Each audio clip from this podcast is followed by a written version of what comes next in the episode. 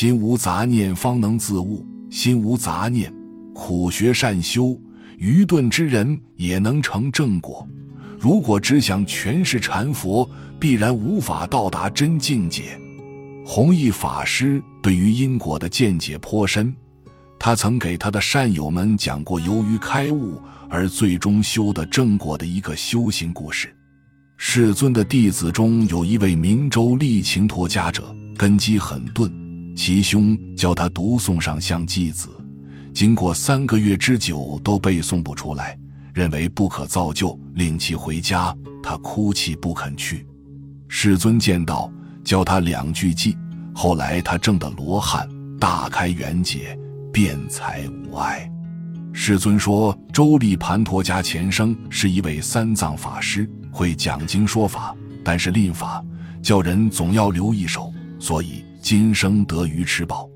周利盘陀家所学的两句偈是：守口摄一身莫犯，如是行者得度生。教了上一句，下一句又忘了；教了下一句，上一句又忘了。以周尊者之顿才上能证到罗汉，我们比他总好一点。若今生不能成就，吾乃太自弃了。对于世人来说，相信因果并非消极认命，而是在确定了目标后，将目标当成一粒种子，想要让它生根发芽，就要给它施肥浇水。有耕种必有收获，有付出必有回报。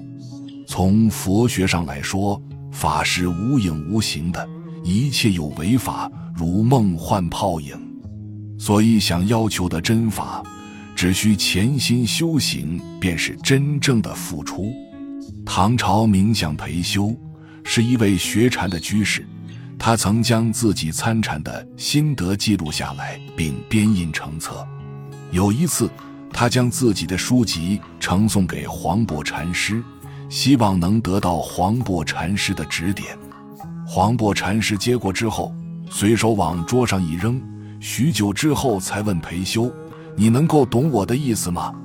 裴修诚实地回答：“我不懂大师的意思。”黄檗禅师便开始道：“禅是郊外别传，不设文字的。